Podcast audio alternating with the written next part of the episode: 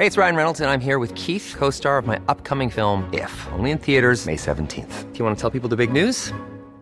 All right, I'll do. Sign up now and you'll get unlimited for $15 a month in six months of Paramount Plus Essential Plan on us. Mintmobile.com slash switch. Upfront payment of $45 equivalent to $15 per month. Unlimited over 40 gigabytes per month. Face lower speeds. Videos at 480p. Active Mint customers by 531.24 get six months of Paramount Plus Essential Plan. Auto renews after six months. Offer ends May 31st, 2024. Separate Paramount Plus registration required. Terms and conditions apply if rated PG. Este episodio es traído a ustedes por Barb Lab. Revisa los productos que tenemos ahí. Si has visto la greña que me cargo y te das cuenta que sí la puedo peinar, eso quiere decir que los productos de Barb Lab sí sirven. Yo soy un completo lampiño y ahora tengo barba. ¿Gracias a quién? A Barb Lab. El link está en la descripción. Revisa los paquetes y utiliza el código de descuento que tenemos para ti. De todo 10. Así es, de todo y el número 10. Bueno, pues, damas y caballeros, la semana pasada llegamos al top 100 en Apple Podcast. Ahorita estamos en top 50 de deportes, no sé por qué chingados, supongo que por el segmento de Rafa, en Spotify. Y esta semana volveremos a hacer un desmadre. Esto es de todo menos fútbol.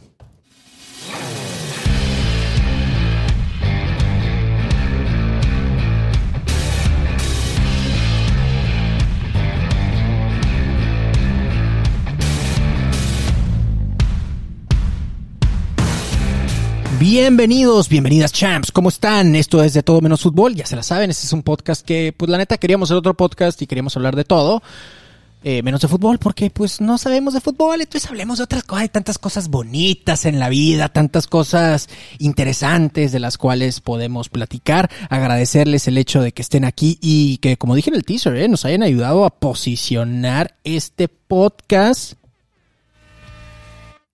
en los primeros lugares de Spotify. No se alcanzó a escuchar mi cuernito reggaetón, así que creo que necesito repetirlo.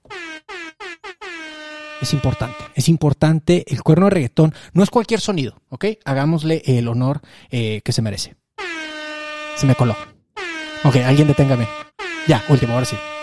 Eh, ok, eh, vamos a empezar. Vamos a empezar con el primer segmento. Y antes de iniciar con los segmentos que traemos bastante interesantes, nótese que no ubico bien qué es lo que, qué es lo que va a decir cada uno.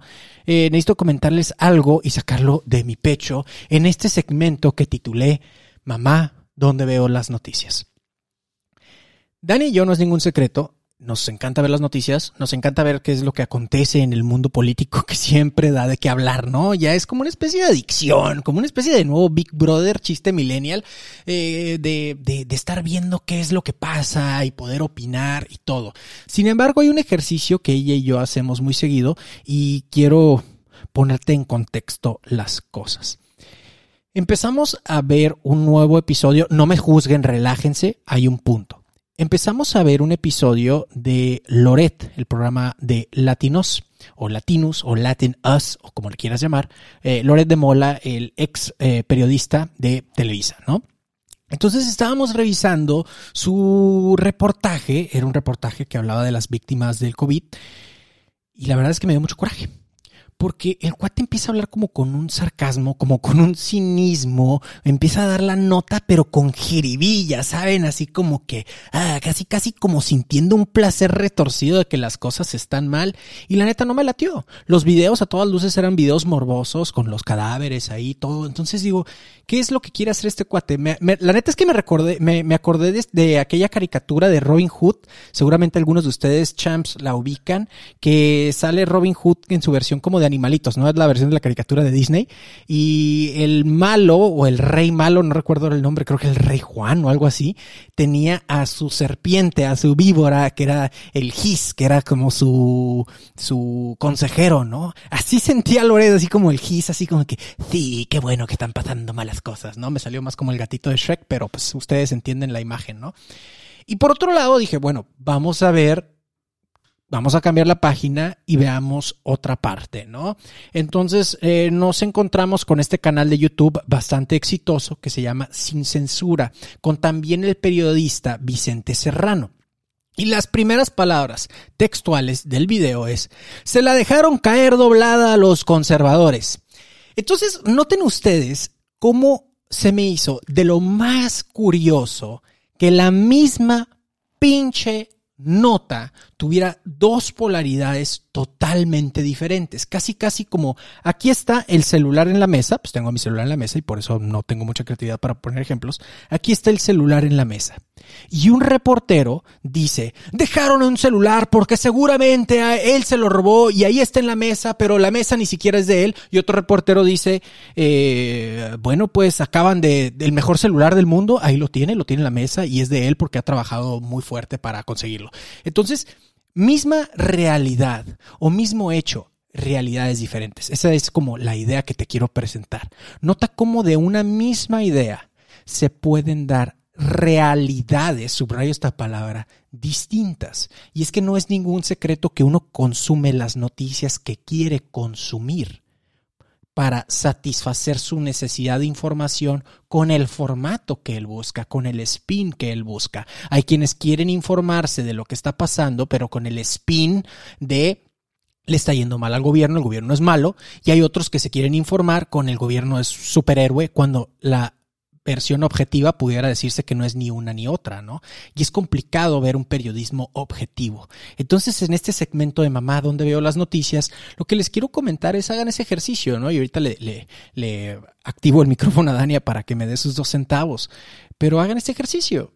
¿Por qué no ver las dos? Ciertamente toma más tiempo, es entretenido, pero formas tu propio criterio. No, deje, no dejes que alguien más te dé su realidad y vivas de acuerdo a la realidad que quieren que vivas. Esto lo hacía yo anteriormente viendo las noticias de Estados Unidos. A mí me encanta la política en Estados Unidos, se me hace de lo más entretenido. Y yo veía CNN, que es abiertamente demócrata, abiertamente y ultra polarizante. Y también veía Fox News, abiertamente y ultra polarizante republicano. Pero veía estas mismas dos realidades y yo formaba mi propio criterio. Porque uno considero que debe preguntarse qué gana esta persona con darme la nota de este tipo. ¿Qué es lo que está buscando? ¿Cómo está buscando la gente que piense? Tengamos cuidado en dónde consumimos, en dónde consumimos nuestras noticias. Pero más cuidado es el que debemos de tener al formar nuestro propio criterio. Daria, what say you? ¿Qué dices tú? Gerardo. Bienvenida. Gerardo, bueno, pues nada, yo aquí encantada de estar en la comenta con ustedes.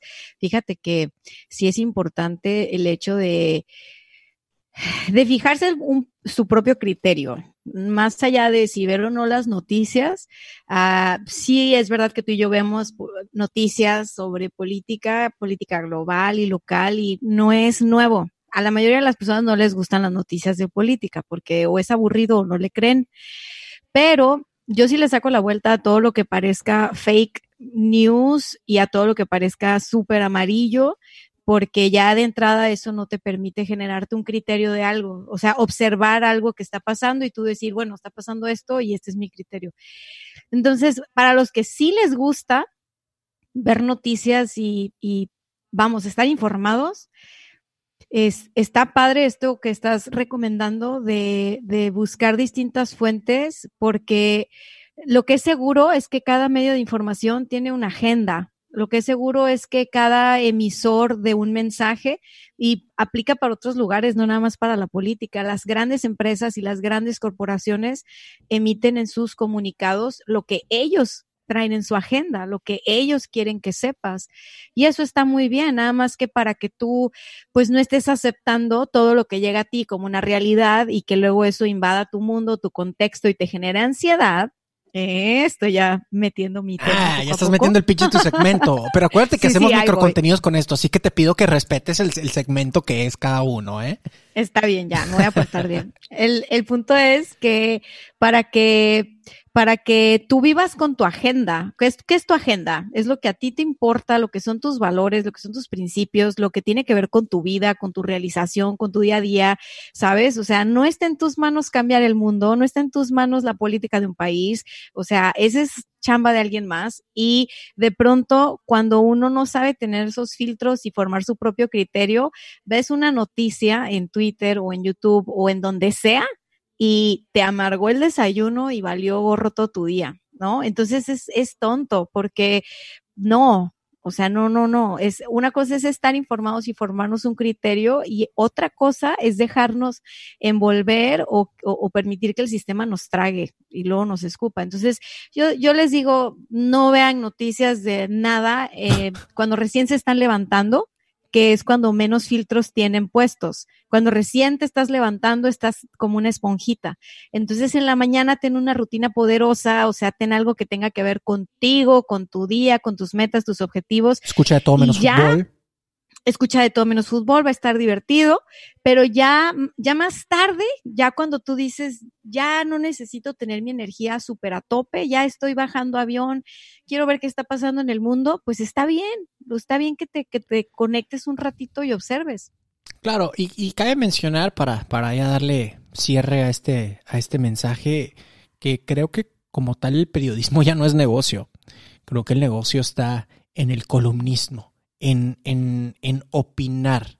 Entonces, en el mensajero, como tal, ya no es tanto recibir las noticias, sino recibir el chisme polarizado de acuerdo a los valores que el mensajero está dando. Entonces, como tal, creo que la profesión, puedo estar equivocado, si hay algún periodista que nos está escuchando, tiene todo el derecho de mentarme la madre, pero creo que como tal la profesión de periodismo se ha prostituido muchísimo. Porque los ahora que se llaman periodistas realmente son columnistas. Pero eso como que no, no checa muy bien. Cerremos con este pues, segmento y ¿vas a decir algo? Sí, no, yo, yo sí creo que tienen futuro y que además, si son de verdad periodistas apasionados, o sea, Yo no dije que no tenía futuro, yo dije que, se ha prostituido muchísimo el término, ¿no? Yo entendí que no tenían futuro, lo siento, perdón. Yo dije, qué depresión para los que están estudiando o, empezando su carrera, ¿no? Me voy a hacer estando pero o voy a hacer un podcast. sí, no, no, no. No, no, no, no, no, no. Mira, a ver, cálmate tú, vendedor, que si algo está prostituido son las ventas, que si algo está prostituido es la política, que si algo está prostituido es el box, que si algo está, por Dios, todo está prostituido. El Oscar de One Way. El Oscar de One Way, no, no es cierto. Nuestro segmento de qué está pasando. Estamos haciendo mucho relajo, ya, pásame mi sección. Ok, ya. Con esto vamos a cerrar, por el amor de Dios. Eh, y vamos al segmento de algo bueno, por favor. En algo bueno, por favor, pues ya, como, como, como lo hemos dicho tantas veces, hay tanta maldad en el mundo que ocupamos un par de gotitas de bondad, un, un par de gotitas santas, de dulzura que nos haga vivir nuestra vida un poco menos jodida de como lo estamos viviendo ahorita, que nos trae la gran Kosh, Dani Stacks. Ay, no. Sona, ¿Qué tal mi introducción? ¿Qué, tal mi introducción? estuvo estuvo chingona. es viral, viral. Ya no, ya no vas a poder criticar a los que estabas criticando eh, con esas, esas introducciones. Bueno, me, me, me, me acepto totalmente parcial ante mi opinión y mi introducción hacia tu segmento, puesto que, puesto que soy vuestro marido. Sí, ya sé, oye, así o más chayotero te viste. Muchas gracias. Se la dejan caer doblada a los. Sí, sí, Dios mío, Dios mío, qué cosa. Relax. Ya. Gerardo, respira, respira, respira. Yo también, ¿ok? Hoy te voy a, hoy te voy a platicar de algo que te interesa. Y es que es un tema que nos interesa a todos, el manejo de ansiedad. Ahora con la famosísima pandemia, pues tal vez personas que no habían experimentado la ansiedad de pronto ya se han descubierto experimentando ansiedad, o gente a su alrededor experimenta episodios de ansiedad. Entonces, el, el asunto aquí es que sí se puede manejar. ¿No? O sea, de pronto pensamos que, que entonces ya estoy roto, tengo algo mal, tengo que, ya valí. No, a ver, sí se puede manejar. Hoy te voy a hablar de qué hacer cuando está ocurriendo el ataque de ansiedad y luego podemos hablar en otros episodios de cómo prevenirla. Me encanta. Solo quiero retarte a que primero nos digas, eh, según tu, tu opinión o tu observación más bien, eh, cómo identificamos que lo que estamos sintiendo se llama ansiedad. ¿ok? A lo mejor esta es una pregunta muy tonta, pero creo que lo podemos confundir muchas veces con me está doliendo la cabeza, me siento mareado, cuando pueden ser síntomas de ansiedad. Entonces, ¿qué te parece si empezamos definiendo esto y, continuamos con lo que, con lo que quieres platicar? Está excelente, está excelente. Vamos a encuadrar cómo se siente la ansiedad, ¿no? Entonces, la ansiedad es, como empiezas, las pupilas se, dilatan, eh, la palpitación se acelera, la palpitación del corazón se acelera. Sientes puedes sentir una opresión en el pecho, sientes como cierta incomodidad. Estás respirando muy rápido y cortito, así como que no te llega el aire, ¿no? Te puedes llegar a sentir así como que medio te ahogas o sofocado o te falta el aire, ¿no? Ya cuando digamos que sentir esto en el cuerpo te asustó, del todo, se puede exacerbar y ya sientes que te va a dar un ataque al corazón y sientes miedo a morir y sientes ya muchas cosas que no son racionales porque estás dominado por un ataque de ansiedad. Entonces, es importante que justo te voy a compartir cinco puntos para que nuestra audiencia sepa si es que está presentando estos síntomas de manera súbita, o sea, imagínate que estás haciendo algo y de repente no estás haciendo ejercicio y sientes el, eh, el corazón súper acelerado y la respiración súper cortita y tú dices, pero estoy sentado en el sillón, ¿qué me está pasando? O sea, esto, esto de dónde viene, qué, qué es. Sí. Eh, y, y bueno, lo que brinca rápido es que te asustas, porque dices, esto no es normal. O sea, hace una hora yo estaba perfecto, ¿no? Entonces, bueno, aquí lo primero que vamos a hacer, el punto número uno es controlar la respiración. Vamos a buscar respirar con el diafragma. Respiraciones pausadas y profundas. Alguna vez me tocó estar ahí eh, atendiendo a una persona que le dio un ataque de ansiedad en la oficina. Imagínate que íbamos todos a comer a Telefónica, ahí donde Giovanni tiene uno de sus negocios, y ya estábamos todos, subimos las escaleras, o sea, éramos como 10 personas de la oficina. Y entonces está esta chava y de repente ahí sentada empieza que se le salía el corazón y que las pupilas, y ella me, me, decía, o sea, me agarraba las manos porque se asustó mucho y me dijo, es que me voy a morir. Y entonces yo dije, este es un ataque de ansiedad, ¿no? Y, y hice lo que les voy a contar ahora. Primero que nada, la respiración. O sea, yo la agarré la mano y le dije, a ver, volteame a ver a los ojos, nada más me ves a mí, nada más me escuchas a mí y vamos a respirar. Respira igual que yo, quiero que me copies, respira igual que yo. Entonces empezó a respirar y empezó a respirar más profundo. Ahora, lo que sigue es muy importante y es el punto número dos. Hay que sustituir esos pensamientos de me va a dar un ataque, de me voy a morir por pensamientos que son reales. ¿Ok? No, no es no es real que estás teniendo estos síntomas y ya eso es un infarto. O sea, la mente vuela demasiado rápido. Entonces, ahí hay que preguntar, o sea, ¿realmente me voy a morir? La persona tiene que sustituir ese tren de pensamientos por pensamientos reales. Estoy aquí, estoy en este lugar, o sea, no sé qué está pasando. Lo único que sé es que estoy sentada, estoy respirando, está pasando esto, está pasando lo otro, despacito, ¿ok? Hay que, hay que traernos, hay que traernos al cuerpo. La tercera cosa que es muy importante es darnos instrucciones, así como autodirigirnos, ¿ok? Y autodirigirnos sería decirnos a, nosotros mismos, a nosotras mismas, como, a ver, tranquila, estás bien, o sea, háblate, ¿no? Estás bien, respira, respira más profundo, cuéntate. Uno, dos, tres, cuatro. Si tú estás en el ataque de ansiedad y estás solo, vas a tener que sacar el foie y tú autodirigirte. Si hay alguien contigo, esa persona te puede ayudar a te cuento hasta cuatro, respira, sostén la respiración, la regresas. Ahora, un punto importante es el cuatro, y es que hay que, hay que evitar la, la huida. ¿Qué sería la huida en este caso? O sea, el hecho de, de no está pasando nada, ¿no? O sea, el hecho de no reconocer lo que está sucediendo. Sí, el hecho de no reconocer lo que, lo que está sucediendo. Y ya la quinta parte sería aceptar que estás, o sea, obvio ya saliste de ese tema, ya te diste cuenta que no es un ataque, ya te diste cuenta que no te vas a morir, ya te diste cuenta que con tu respiración lograste estabilizarte de, de nuevo. Hay personas a las que les cuesta mucho trabajo hacer esto sola, incluso guiadas. Hay personas que de verdad tienen que ir, después de que libraron un ataque de ansiedad, vayan con un psicólogo y que el psicólogo les ayude a descubrir de dónde viene su ansiedad. Y hay personas que incluso necesitan medicarse.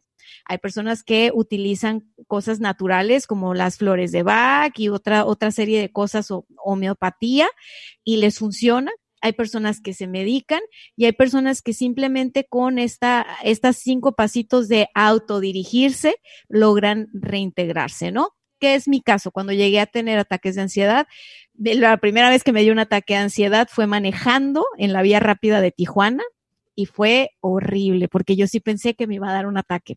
Entonces me autodirigí como por pura intuición, todavía no conocía nada del tema y me restablecí, pero me llevé a un hospital porque no sabía qué estaba pasando. Entonces fue muy chistoso porque pagué un cuentón para que me dijeran que no tenía nada. Claro que me habían conectado a todo.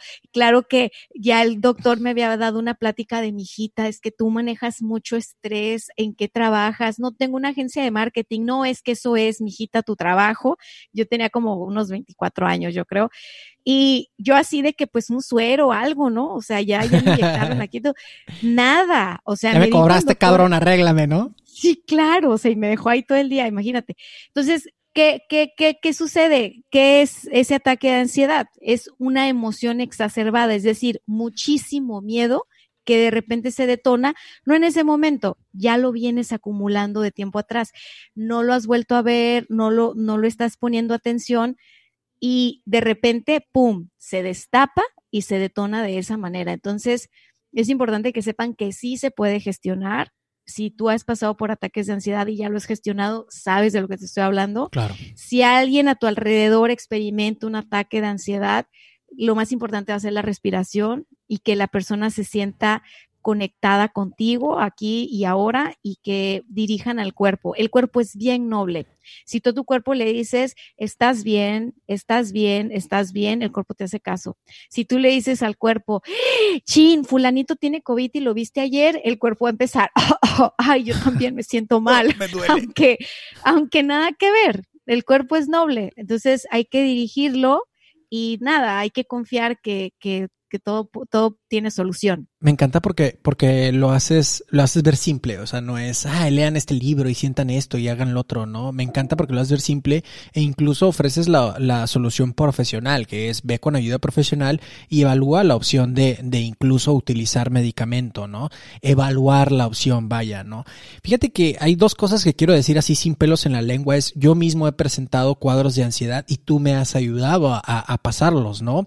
Entonces, en ese sentido, sin filtros, sin pelos en la lengua, les quiero decir esto. Hay diferentes opciones de manejarlo, ¿eh? La opción para empezar es tomar. Puedes tomar alcohol, puedes fumar, puedes usar drogas, puedes hacer ejercicio. O sea, hay muchas opciones, ¿no? Drogas duras. Pero eh, lo que estoy diciendo es, no. bueno, hay opciones que van a traer eh, peores resultados para tu cuerpo y que definitivamente no estás arreglando la raíz del problema, porque puesto que se va a volver a presentar ahora el doble, porque ya sabes cuál es la dichosa solución, ¿no?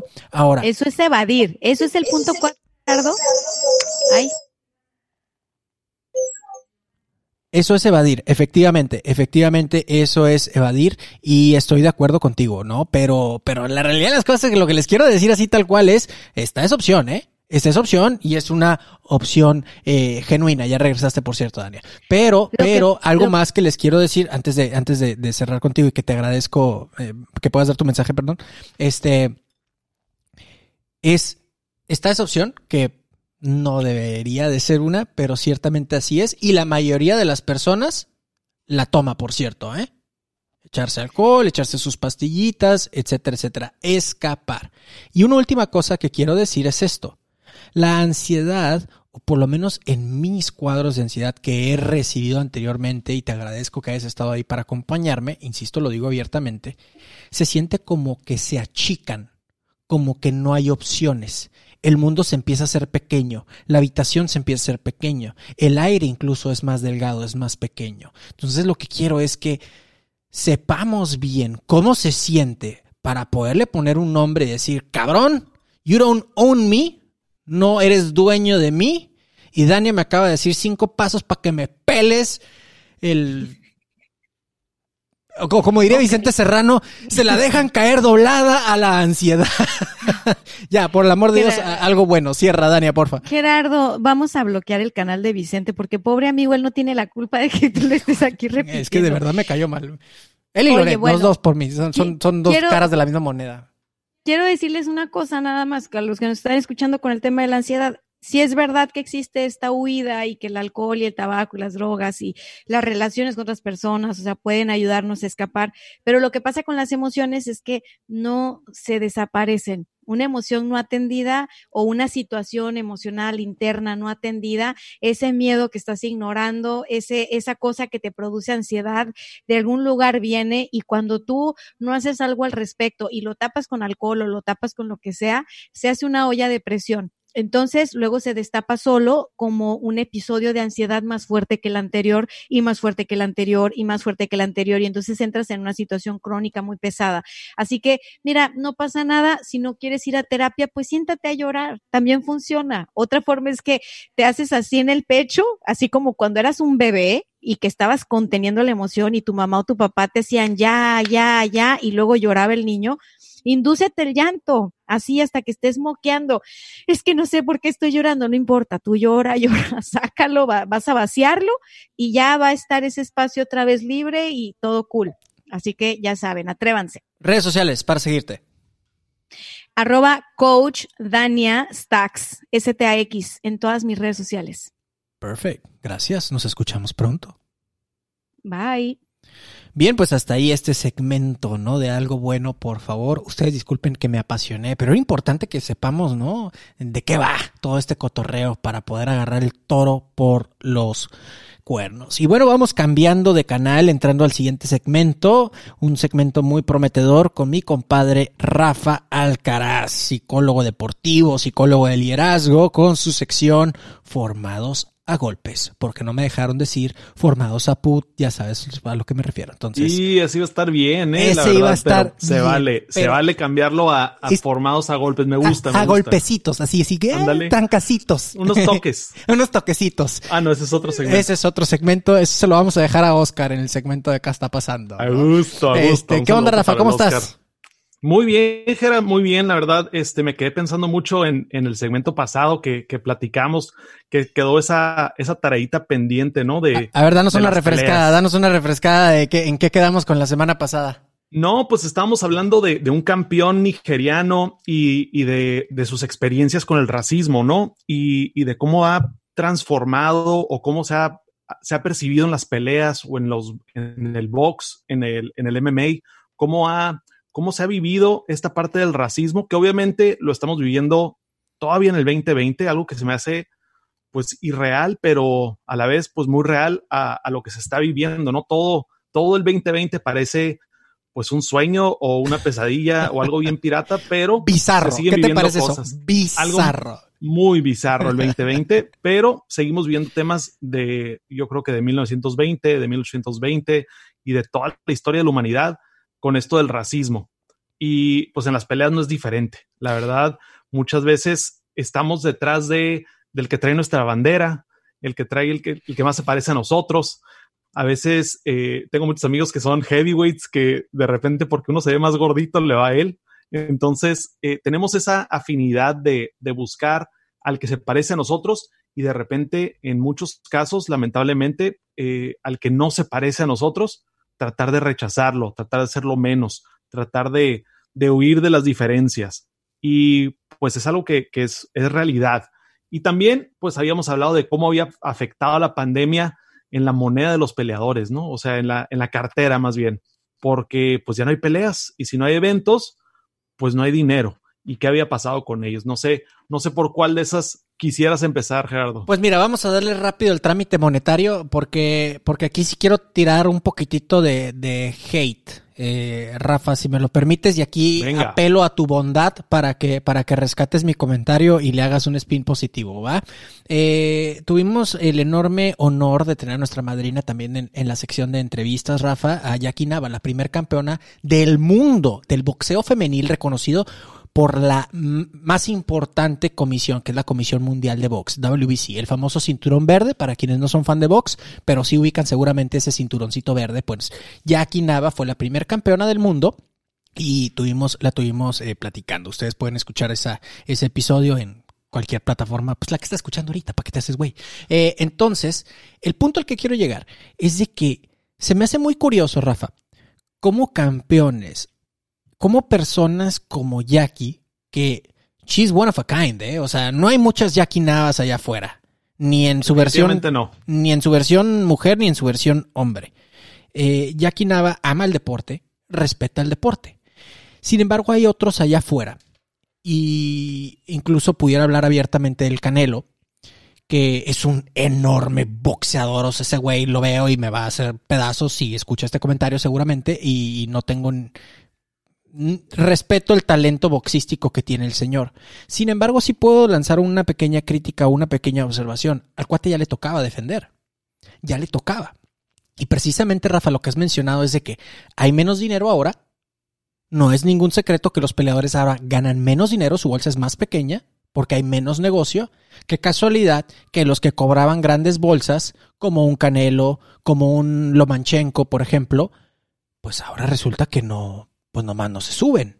Entonces estás guardándote, buscando, No andan buscando reprogramar peleas que ya tenían programadas. ¿Dónde está todo amor al deporte? No que el boxeo y que la chingada. Entonces, sí, e, ese respeto al fanbase, ese respeto a la fanaticada, cosa que le respeto mucho al UFC, por ejemplo. Este, sí, ¿dónde quedó, no, Rafa? Sí, lo dices muy bien. Ahí en la UFC, pues uno de los puntos claves fue el rescatar esa parte, ¿no? De que no quiero que nadie en la organización se preocupe, pues, de dónde va a comer, toda, toda la gente del staff bien pagada, todos los peleadores ganando sus mismas bolsas, pero pues igual ya no con el mismo bono, ¿no? Al final de, del día o al final de la pelea, pero en el box sí se vio sufrir mucho porque como tú lo dices, pues ahora sí que todo el mundo se frenó. Apenas esta semana empezamos ya a ver a ESPN reactivarse, empezamos a ver otras peleas de boxeo de alta calidad, pero obviamente con una bolsa reducida porque pues mucho de, de lo que se vende es el, es, la taquilla, la taquilla, son las ventas, es todo el movimiento de, mundo que se va a un Las Vegas, que se va a un Nueva York, que se va a, las, a los grandes venues donde pues podemos ver al Canelo de repente.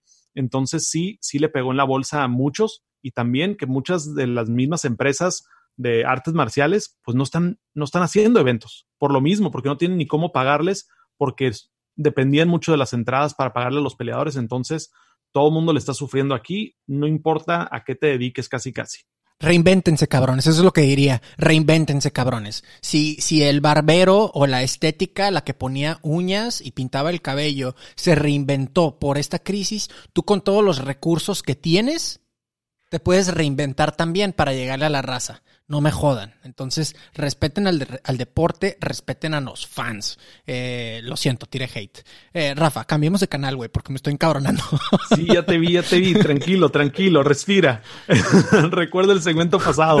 estoy sintiendo un cuadro de ansiedad, güey, muy grave. Está bien, está bien. Ánimo, estás aquí en, buenas manos, pero hablemos de, hablemos de racismo, hablemos de, de esta pelea de, de, ya no tanto de razas, vamos a hablar de nacionalismo ahorita que mencionabas la política, toda esta parte, que pues la verdad, cuando estás hablando de una pelea de uno a uno, pues es como, como un representante, ¿no? Ya no es tanto el equipo de, de, de básquet que tienes ahí, que, que, los Lakers, que diferentes, diferentes mini equipos, sino tienes el, el número uno o el número dos de tu país contra el número uno o número dos del otro, del otro contrincante, ¿no? Y que se encargue todo el mundo ahorita con las redes sociales de poder tirar hate, de poder empezar a, a, ser más racistas, a ser más nacionalistas, a, ser muy, ahora sí que muy apuntados con los comentarios que hay a nivel anonimato de las redes sociales para poder ser todavía más cizañosos, ser más groseros, ser más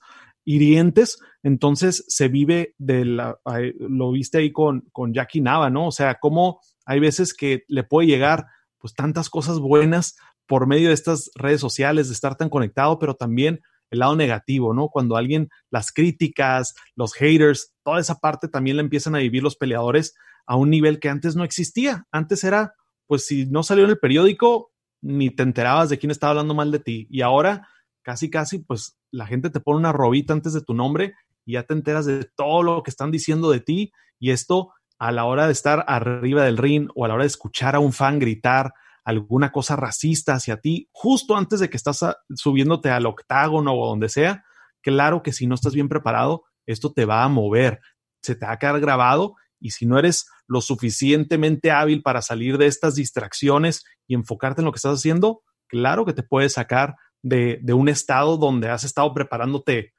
a veces años con un comentario te pueden herir de, tal manera que, que pierdas una pelea o que pierdas un evento o que pierdas un campeonato.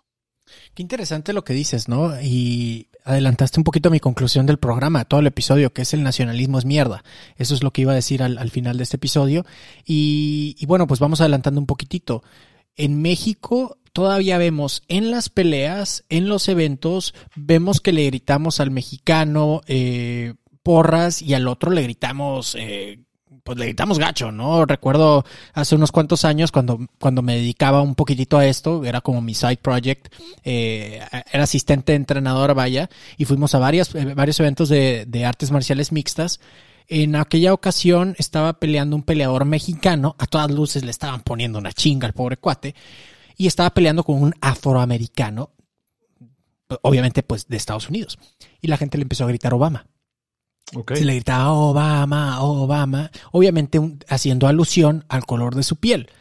Eh, no es un tema, y lo que quiero aprovechar es que no es un tema de Estados Unidos, es un tema mundial. Y en México también claro. lo vivimos. Lo padre, Rafa, es de que creo que ya se está haciendo conciencia de que el problema existe. Ya no se está ignorando el problema. Considero que antes se ignoraba el problema, ¿no?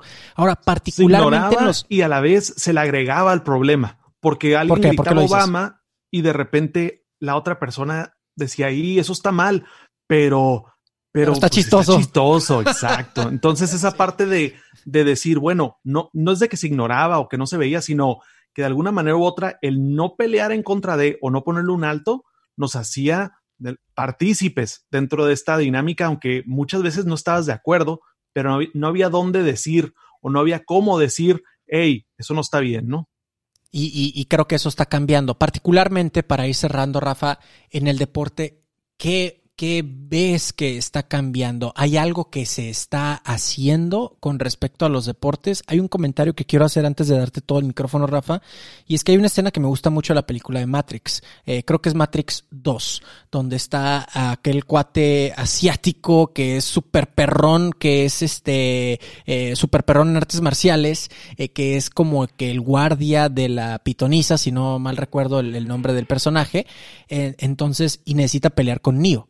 Eh, se acerca, son aliados los dos, y Neo se acerca con él y dice, ah, pues vengo a ver The Oracle, ¿no? Vengo a ver a la pitonisa. Ok, entonces primero tengo que pedirte disculpas. Y yo, ¿por qué? Por esto. Y le empiezo a tirar golpes. Entonces se pelean, la escena está padrísima en cuestión de artes marciales, está padrísima. Terminan de pelear y le dice, eh, lo siento, pero tenía que asegurarme que fueras tú el elegido.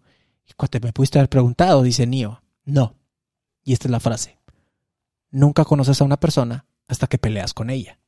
Y algo que me encanta, Rafa, es que peleadores, específicamente hablando de deportes del contacto, eh, peleadores que a todas luces pudieran ter tener un tinte racista. UFC está Kobe. Eh, Covington. Ay, Covington, así es, ex campeón UFC, que a todas luces es pro-Trump y tiene tintes racistas el cuate. No lo voy a tachar de racista, pero tiene tintas, va para allá a la hora de que termina de pelear, pierda o gane, vaya abraza, hay ese compañerismo. ¿Por qué? Porque ya se conocieron más allá de las palabras, se conocieron más allá de una conversación, más allá de negocios o vender un evento. Entonces, ¿qué tendencias ves tú? ¿Qué debería de hacerse? ¿Qué no debería de hacerse? ¿Qué viene para los deportes, particularmente con el, con el tema del racismo, Rafa? Pues poco a poco hemos estado viendo la, la diversidad que existe en campeones. Tenemos en la, en la UFC nada más campeones de todo el mundo entero, Hawái, México, eh, Nigeria, Europa, Canadá, Japón, China, de, Rusia, o sea, ahora sí que la gama de nacionales campeones dentro de las artes marciales mixtas es todo el mundo. Entonces, cuando tienes eso, tienes a todo mundo sintiéndose como que como que puede ser campeón. Ya no nomás, ah, es que si no nací en tal lugar, no se me va a armar y también, como tú lo dices, ya que se pelean, ya que realmente se conocen de, de qué están hechos, de cuánto aguantas, qué tan duro pegas, qué tan, qué tan fuerte puedes apretar o hacer una llave, eh, se, se, empieza a conocer y se empieza a, a respetar al otro. Y creo que eso es algo que las peleas lo tienen muy claro porque después de que te agarras a golpes, a veces con tus mejores amigos, con los que entrenas, no siempre es en competencia, a veces te agarras en un sparring con tu mejor amigo y tu mejor amigo es, es tal vez no era tu mejor amigo hasta después de que peleaste con él. y, y, muchas veces no importa si es, si habla tu mismo idioma o si no te entiende una sola palabra, el que tú te puedas parar enfrente de una persona, suena la campana y te empieza a agarrar golpes, eso ahora sí que es un lenguaje universal, ¿no? Y en las peleas se empieza a dar, yo creo que va a llegar a un punto donde, donde vamos a ver más allá, creo que las nuevas generaciones traen más el espíritu de, pues en el fondo todos vamos a sangrar si nos pegan en la nariz y, y que eso nos une, ¿no? El, el que yo te pego, tú me pegas, nos duele a los dos. Y no tanto importa el color de tu piel o, la, la, bandera que cargas, si en el, en el corazón, si yo me caigo, tú me levantas. Y creo que ese, ese, ese compañerismo se vive mucho en los campamentos de los deportes de combate, especialmente eh, cuando, cuando entrenas con mucha gente de diversos lugares. Buenísimo, Rafa, pues agradecerte y mensaje final y redes sociales, porfa. Mensaje final, ahora sí que los deportes nos unen siempre y cuando sabemos al final darnos el abrazo. Permíteme. Darnos ese abrazo y... Lo siento, otra vez. Los deportes nos unen.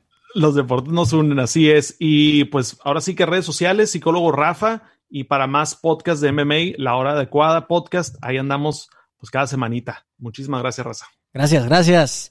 Eh, bueno, pues ahí lo tienen, ¿no? Un, un, tema que muy, muy trending, eh, muy trending topic en 2020, este año tan bizarro como ya lo decía Rafa, y que pues nos involucra a todos e involucra incluso hasta los deportes y mucho que aprenderle a la gente que de, de, deportes de contacto, por cierto.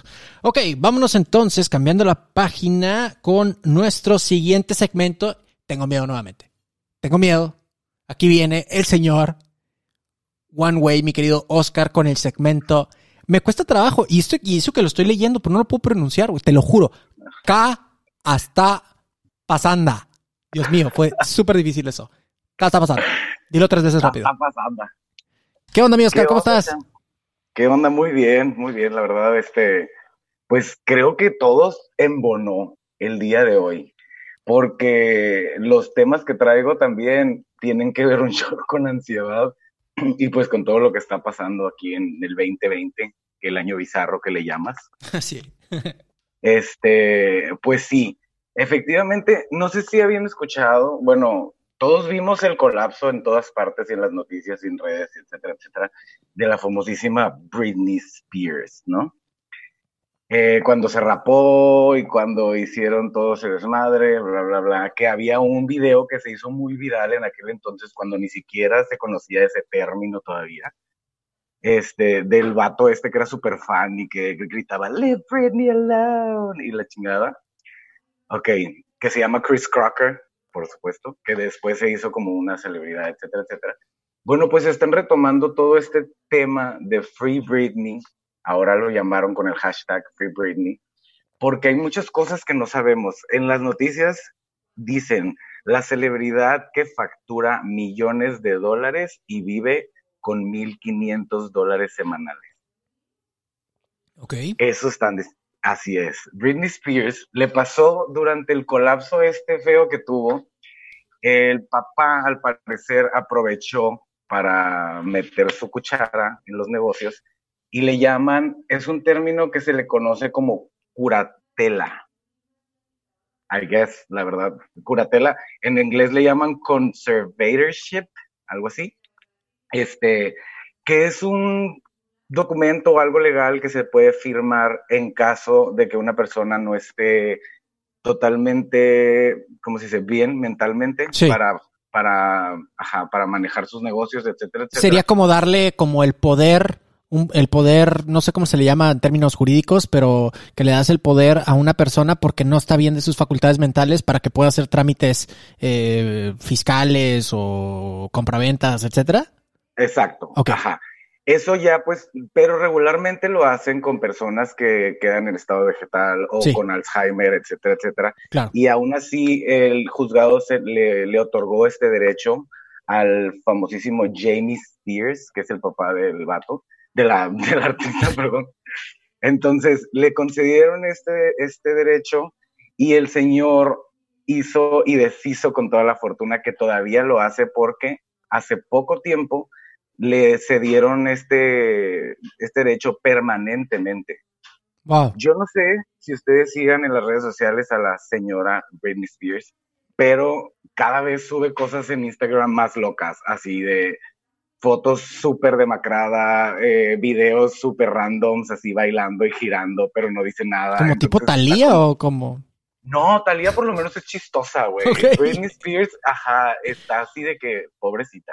Ok, me estoy metiendo a Instagram ahorita como para seguirte la cura porque no tengo ni la menor pinche idea de lo que estás hablando, güey. O sea, lo único que sé es Pues- quién es Britney Spears. Ah, ahí está. Pero ahora que vea su Instagram y los invito a todos a checarlo, no es como que publicidad ni nada, pero, pero sí dices, qué trastorno una mujer que desde chiquita tuvo tanto y que viajó por el mundo y tú decías, güey, millonaria la morra y todo, pues realmente no tiene nada. O sea, el, el dueño de todo es su padre de aquí hasta que se muera. Ok. Eso es, ajá, es lo más random. Entonces, hablando de ansiedad y todo el tema este que estamos tratando durante todo el programa, este, exactamente dices, ¿cómo puedes una persona que es mundialmente conocida mostrar toda esta ansiedad y toda esta locura que está pasando porque realmente tu papá te hizo mierda? O sea, y te hizo y te va a seguir haciendo, generando, quedándose con todos tus millones. Porque sigue facturando y esta mujer va a seguir haciendo feria, inclusive con esto que está pasando, el meltdown y todas las noticias, genera feria, Claro, pero claro. su papá. Lo cual no, no me, me hace sospechar un poquitito del, de un posible stunt, pero, pero quién soy yo para decirlo. Apenas me acabo de enterar. Sí, hicieron hasta un, un lugar en Los Ángeles que se llama, o se llamaba, porque pues ya gracias a la pandemia yo creo que ya desapareció, se llamaba In the Zone, no le pudieron poner, no le, no le pudieron poner Britney Spears porque era como un museo de todos sus videos donde entrabas y haz de cuenta que estabas en parte de una escena del video, etcétera, etcétera Órale. pero pagabas una buena lana por entrar para los fans y le pusieron in the zone con tal de agarrar un poco de feria para el artista, para que se quede bien, porque literal, o sea, no tienen derecho a nada, creo que ni a su nombre. Buenísimo. ¿Y qué más tenemos por ahí, Oscar? Tenemos otra que también tiene que ver chorro con ansiedad y es el famosísimo carne asada, o sea, el Kanye West. ¿Ok? Este güey tuvo un meltdown también muy feo cuando hizo su presentación como para presidente y bla, bla. Sí. Este, pero aparte de que llegó con un 2020 escrito en su forehead, en la frente, aparte con un chaleco antibalas y habló ante el público sin un micrófono ni nada, pues como que empezó diciendo que "Eh, vamos a cambiar el mundo y la chingada, lo que dicen todos los, los candidatos, y se tornó en un lloriqueo.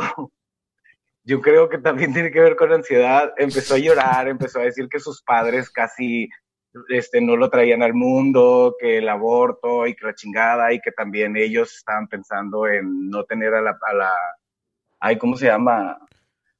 A la noroeste, al northwest, que es su primera hija, Ujú. este, y empezó como a, tener este meltdown dentro de una presen- presentación para su presidente, para, candidatura a su presidente. Pero semanas antes, la esposa, que es la famosísima Kim Kardashian, Right. la, la garnacha, que le digo yo, eh, empezó a tuitear y empezó a hacer historias de Insta- Instagrams muy, pues, ofensivas, yo creo, o no, no sé si sea ofensivo para el esposo, pero empezó a declarar que tiene trastornos bipolares y Wow. que, y como, ajá, compadecerse de él, así como de si ustedes viven con una persona con trastornos bipolares, apóyenla, ayúdenla, y no sé qué, y refiriéndose a su esposo, ¿no? Entonces, ajá, ¿qué está pasando? De- no sé qué está- definitivamente. O sea, este, este, este segmento es el único que tiene el nombre que de verdad creo que se va a quedar. O sea, No sé qué están tramando, porque aparte son como dioses de la- del marketing, yo creo. No sé por qué son tan fucking famous, pero no sé si sea parte de esto como una, ajá, como un método para generar más fama o más feria. absolutamente don't lo es. Digo, no sé si esa sea la razón, pero, pero de que es un método, absolutamente es un método. Vuelvo y repito, no sé si sea la razón. Por lo que a mí concierne, Kanye West es un republicano, este, patriota y que quiere salvar a su país, ¿no? Entonces, en ese sentido, yo no sé, yo no sé qué es lo que quiere hacer Kanye West. Sospecho, como fan de la política y observando desde fuera la misma, eh, sospecho que es una persona que, a fin de cuentas, recordemos, eh, mis queridos champs, que ha presentado afinidad hacia Donald Trump. Entonces me resulta como muy interesante creer, dice Dania que en política nada es casualidad. Entonces me resulta muy interesante creer eh, eh, la posibilidad de que tal vez este señor, por su na- naturaleza propia, es decir, el color de su piel, eh, quiera fragmentar el voto afroamericano en Estados Unidos que a todas luces hoy por hoy está con Biden. Entonces, si tú metes esto, fragmentas, debilitas al enemigo, pero ¿qué crees? Realmente no vas a, estás, estás, al debilitar a alguien más, realmente estás fortaleciendo al otro competidor, en este caso se vendría beneficiado Donald Trump. Entonces, uh, son así como que las cosillas que yo digo, compadre, este, no quiero dudar de por qué haces las cosas, pero lo dudo, y lo dudo un chingo. ¿Qué más tenemos, Oscar? Pues es que está muy cañón. Entonces, pues bueno, estos yo creo que son meltdowns y están trabajando como mucho para hacerle mucho ruido.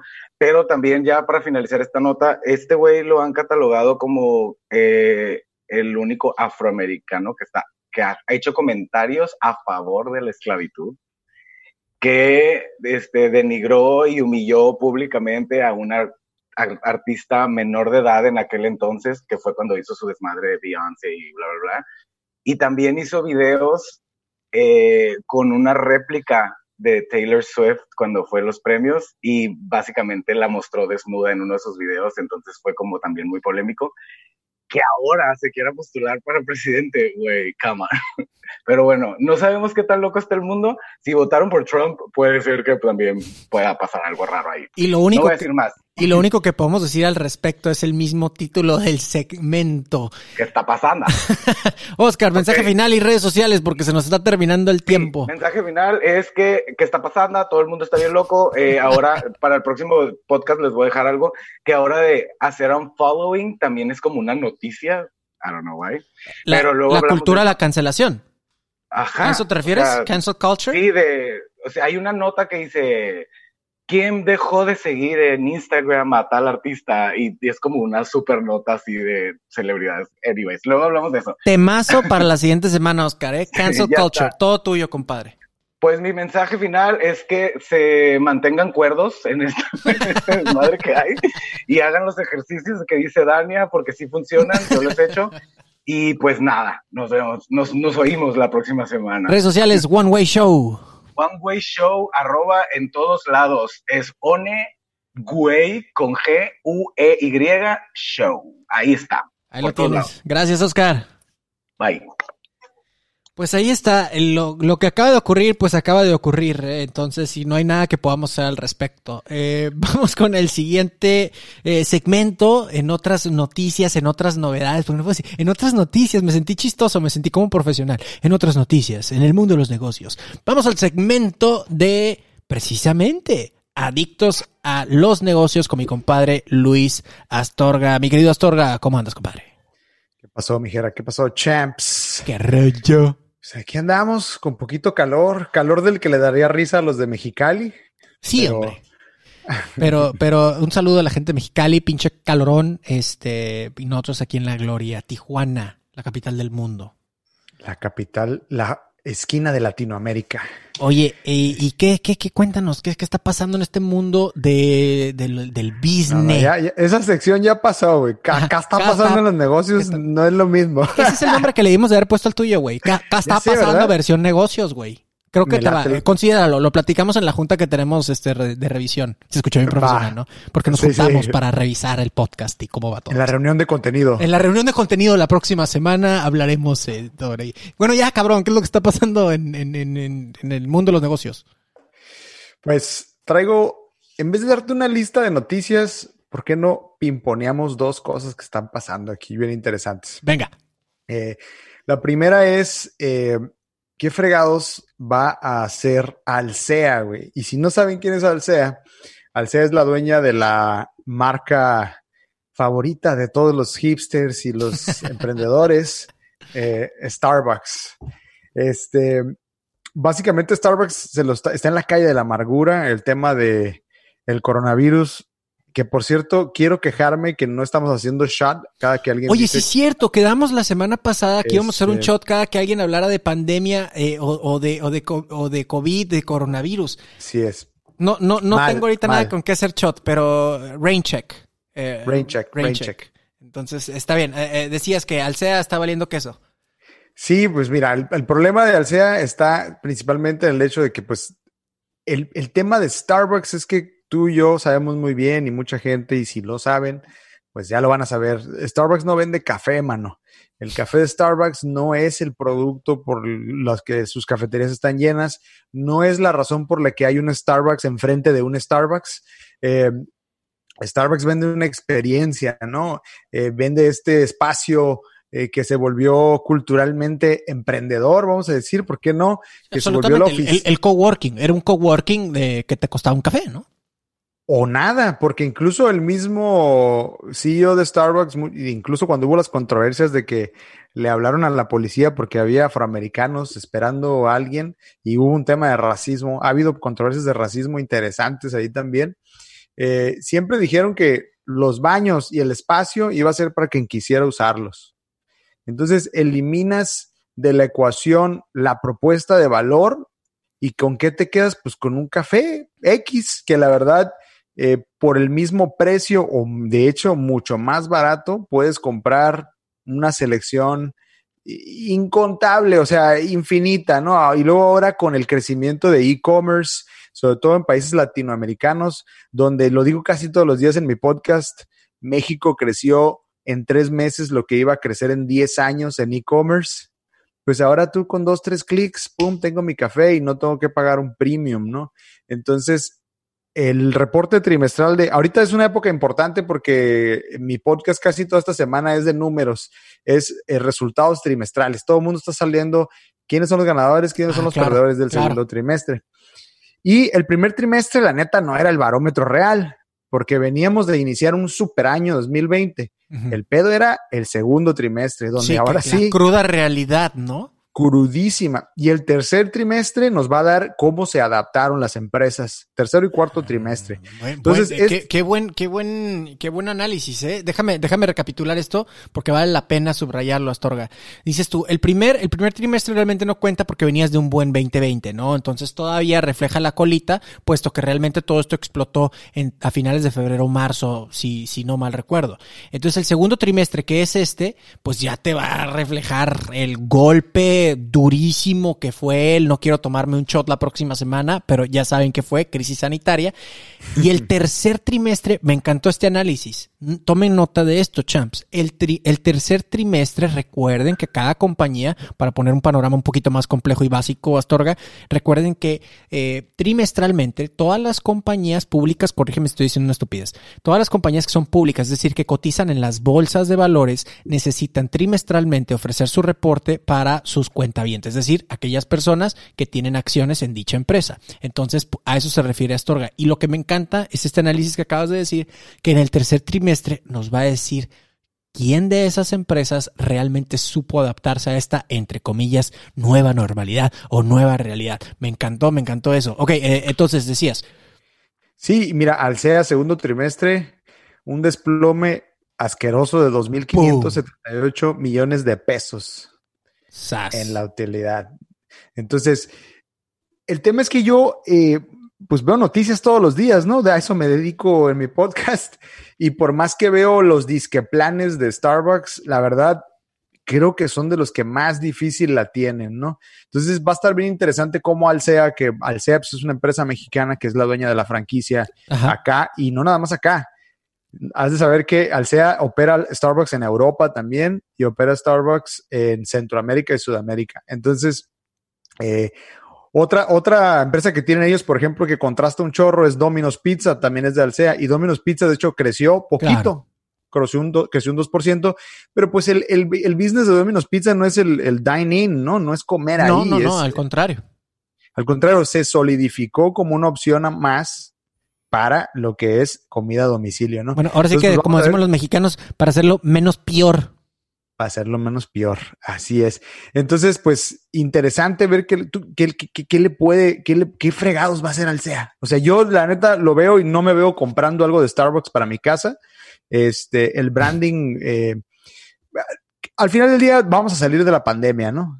Eh, ojalá, ojalá, y esto ya es opinión 100% personal, que esto también haga que el consumidor vuelva a valorar un poco el mom and pop shop, ¿no? El apime, Ujú. el café de la esquina, el, el café local. Sí, el, abarrotes Doña Mari, ¿no? el abarrotes Pepe. Doña Mari, así es. Y que, y que también aprovechen, o sea, a este va un mensaje para todos los microempresarios. Cabrones, aprovechen esta oportunidad. Hay un libro que se llama The World is Flat. Ese libro habla de todas las ocasiones en que las industrias llegan a un punto flat, plano, donde hay una capacidad de competencia eh, eh, igual para todos. El e-commerce nos está dando eso, la pandemia nos está dando eso, y los que se pongan chingones van a capitalizar en esta onda, ¿no? Y ganarle un poquito de terreno a este chingado monstruo, porque es, es muy, muy grande, ¿no? Oye, me encanta, ¿eh? Me encanta y me encanta tu conclusión del primer ejercicio. Te quedan 30 segundos para el segundo, güey. No sé cómo le vas No a hacer. chingues, oye, el, segundo es este. eh, Oscar te los quitó todos, cabronos. Ese güey fue. no, no es cierto, Bueno. hombre. 45 segundos, claro que sí. Oh, que la chingada. Bueno, el que sigue es, eh, yo no se las creo, eh, no se las compro y seguro ya han leído y tú has leído de los famosos boicots, boicots, con unas comillas. Del tamaño, hagan cada comilla del tamaño de la Torre Eiffel, eh, porque la neta, eh, eh, para mí es un stunt publicitario. eh, el disque boicot de Disney, el disque, y que ahorita voy a hablar del, de- no me voy a enfocar en la lista, Disney, que es el último, el más sonado, igual que otras 15, 20 mil marcas. ¿Qué, qué, qué, qué es este boicot a Disney para los que no estamos viviendo de ver las noticias, güey? bueno, ni, ni yo espero que algún día, pero eh, este, el boicot de Disney es básicamente decir, ya no le vamos a comprar publicidad a Facebook, vamos a frenar la maquinita de dinero de comprarle ads a Facebook. Lo está haciendo Disney y muchísimas marcas gigantes como Starbucks. Ahora, según ellos es porque quieren tener una posición en apoyo al discurso de odio. La presión que se le está dando a, a- Facebook y a Mark Zuckerberg es de que Facebook controle más los grupos de choque, ¿no? Y todo empezó con Donald Trump, cuando, cuando empezaron las, las, las protestas por George Floyd, dijo que si había marchas iba a haber fuego. Y entonces se le echó encima el, eh, pues, Social Justice Warriors, se le echaron encima a, a Facebook diciendo que no estaba haciendo lo suficiente y las marcas están diciendo, pues si tú no mejoras la manera en que controlas el discurso de odio, ya no vamos a gastar en ti. Suena bonito, ¿no? Dices, ah, ok. Sí, pero también suena como una enorme, enorme, enorme campaña de relaciones públicas, ¿no? Claro, al principio me preguntaba Giovanni, oye, ¿de qué vas a hablar? Le decía yo, güey, yo no se las compro. Algún ejecutivo o muchos ejecutivos dijeron, oye, adivina qué, no tenemos dinero porque no estamos vendiendo ni madres, pues no le vamos a comprar ads a Facebook. Pero hay que justificarlo. Pero espérate, ya sé, vamos a decir que lo vamos a hacer porque estamos con Black Lives, Lives Matter, ¿no? Híjole. Subiciendo- su- subiéndose a the mame train, al tren del mame. Fíjate Así que te- tengo, tengo que dar mis dos centavos aquí, fíjate, porque, porque hay un tema bien importante con esto. Eh, ¿Realmente queremos que Facebook sea el policía de la opinión? Raza, las redes sociales están ahí porque reflejan lo que ya hay y cómo piensa la gente. ¿Y qué crees? Mucha gente piensa de forma que no te gusta como piensa. A mí no me gusta como, como, como, como piensa mucha gente que son racistas y violentos y así. No me gusta, pero acepto y respeto que eso existe. Si, te, si tú quieres ignorar que esto es un hecho, pues entonces súbete una, digo, métete una burbujita de cristal o no te metas a internet, compadre, porque va a ser un reflejo de lo que ya hay. Ahora, con este, esto es una situación, esto es un- una situación mm, que, que ahí está, que está presente, ¿no? Sin embargo, ¿qué poder le queremos dar? ¿A quién le vamos a dar esta bola de problemas? ¿A San Mark Zuckerberg? Oye, Marky Mark, Marky Marky, échame la mano, güey. Cuídame de los malos, de la gente que opina feo, que no me gusta. ¿Le queremos dar ese poder? Yo creo que no es ni la responsabilidad de él, no es ni la responsabilidad de él, ni nosotros tenemos que eh, creer que la gente tiene que pensar como nosotros y que conste que lo está diciendo alguien que no está de acuerdo con cómo está manejando las cosas. Cosa distinto, por cierto, son los fake news sí creo Claro, que debe bueno. haber una, sí creo que debe haber un problema y sobre todo como está manejándose ahora la inteligencia artificial, Astorga, que ya es para otro, para otro tema, que podemos hacer nosotros un montaje súper parecido, es decir, eh, yo puedo poner que Astorga o que Trump está diciendo algo que realmente no está diciendo con la tecnología que el famoso GGI, creo que es CGI Los o GGI. Entonces, ¿qué, qué, qué, ¿qué nos queda? Ahí sí hay que cuidar. Oye, cabrón, tú eres el canal, güey. Asegúrate de lo que se está diciendo, por lo menos tenga un fundamento, que haya evidencia, sobre todo a personas que tienen un alcance enorme. Estoy hablando de millones de followers. Pero realmente le queremos dar a la policía es, tú vas a decidir qué es ético y qué no es ético. Para empezar, ¿qué chingado significa ética? Muchos no sabemos, pero usamos esa palabra para sentirnos mejor. Astorga, ya me, ya, ya me estoy este, como, como pinche hirviendo, güey. Este, ¿cómo cerramos esto? Mira, te doy un dato, por lo que también no es un tema nada más de mi opinión o, o ni que suene bias, ¿no? Ni que suene como que me estoy inclinando hacia Facebook, porque tampoco le estoy echando porras a Facebook. Pero que Disney diga, oye, le voy a cerrar la llave, ahí te va el dato, güey. Facebook en el primer trimestre facturó 17 mil millones de dólares en advertising. Es su principal canal de ingreso. Claro. ¿Sabes cuánto invirtió Disney, güey? ¿Cuánto? 200 millones. No es ni el No es nada. 1%. No es nada. ¿Sabes quiénes son los verdaderos clientes de Facebook? Las pymes, güey. Sí, claro. Las más de 140 millones de pymes que tienen registradas que gastan 50 pesos, 50 Ajá. dólares, 100 pesos. Esos son los verdaderos clientes y esos son los que tienen el poder sobre la aplicación. Por eso Mark Zuckerberg, mira, ay, güey, este, Sí, obvio va a jugar el juego, güey, tiene que jugarlo, pero pues, eh, come on, o sea, hay que aprender a dimensionar si son impactos verdaderos o son trucos publicitarios también, ¿no? Pero bueno, ya. Me encantó este segmento porque nos puso a pensar, güey, en torno a lo que está pasando. ¿Cómo cerramos esto, Astorga? Mensaje final y redes sociales. Nada, este, te- lo, lo- lo aplicó uno de tus grandes ídolos, Maynard James Keenan, usó una frase de un psicólogo que ahorita no me acuerdo cómo se llama, que decía, think for yourself, question authority. Siempre, piensa por ti mismo y cuestiona la autoridad. Bueno, ya no quiero que se ponga muy anarquista este pedo. Eh, me siguen en. Instagram, Facebook como arroba negocios en pedazos, Twitter N pedazos, eh, TikTok Luis en pedazos, todo lo que sea cast como negocios en pedazos. Todos los días grabo en vivo 8 de la mañana y si no, después ahí está en las plataformas. Yo soy Luis Astorga y aquí somos adictos a los negocios. Boom. Gracias, mi estimado Luis. Y bueno, con eso cerramos este, eh, este desmadre que se trató eh, de, sobre todo, de, sobre temas de negocios, ¿no? Bueno, vamos en la recta final, damas y caballeros, y se ha puesto muy, se ha puesto muy, muy, muy cochino, dirían por ahí esto, ¿no? O sea, primero tuvimos la bondad y, y- y- lo bonito, lo, lo, lo hermoso de este mundo que es representado en Dania, y, y después tuvimos, eh, algo pasó con este podcast que se fue completamente al carajo, ¿no? Entonces, este, y, y Estoy viendo la cara de todos. Grabamos en Zoom para los que obviamente no nos están viendo. Pero, pero nomás dije eso y todos acá se quedaron. No, no, yo no fui. Este, no se preocupen. Es broma. Aquí acuérdense que les dije que también iba a ser de entretenimiento, ¿no? Entonces, y vamos a, ¿qué les parece si, si le inyectamos un poco de clase a esto? Vamos a inyectarle un poco de, de, de, estrellitas, este, eh, padres con nuestro siguiente segmento, que es nuestro compadre, el chef Giovanni ¿Qué onda, mi chef? ¿Cómo estás? Yo, Carlito, ¿cómo están? ¿Cómo están ahí en casa? Espero que bastante bien. Estamos, muy- Eh, estamos muy pues bien. ¿Dónde? Estamos muy bien. Escuchando, escuchando al, al- chef de chefs. Oye, no, es que ahorita, ahorita estás diciendo que cómo se fue al, al- Digo, no se fue al carajo, pero sí empezó a dar un montón de risa porque te pusiste agresivo, cabrón. Es que, O sea, ¿sabes? fue- no sé, algo te pasó, güey. Hubo una chispa, no, no recuerdo cuál fue el trigger. A, a ver si nos pueden, no, manden sus mensajes en redes sociales. Hubo un chispazo, un Fue chispazo. un chingo, cabrón. Fueron un chingo de chispas, güey. De repente te, te encendiste en friega y empezaste y le diste vuelta y te echaron vientecito y empezaste más loco todavía. Pero estuvo chingón porque eso le da pasión, al, le da pasión a Pasión, esas eso es pláticas. pasión, fuego, Aries. Vamos, vamos, Mm. vamos a inyectarle pasión al tema de los vinos.